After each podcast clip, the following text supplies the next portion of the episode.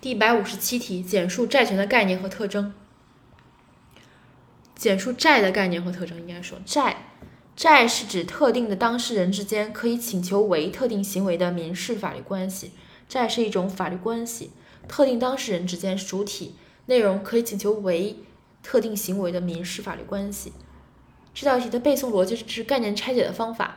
首先，它有四个特征。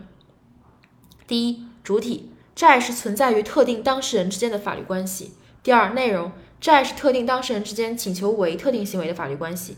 第三，财产财产法律关系强调性质，债是能够以货币衡量评价的财产法律关系。自是第第四，法律债是依照法律规定或者法律行为而产生的法律关系，就产生原因是法定或者议定。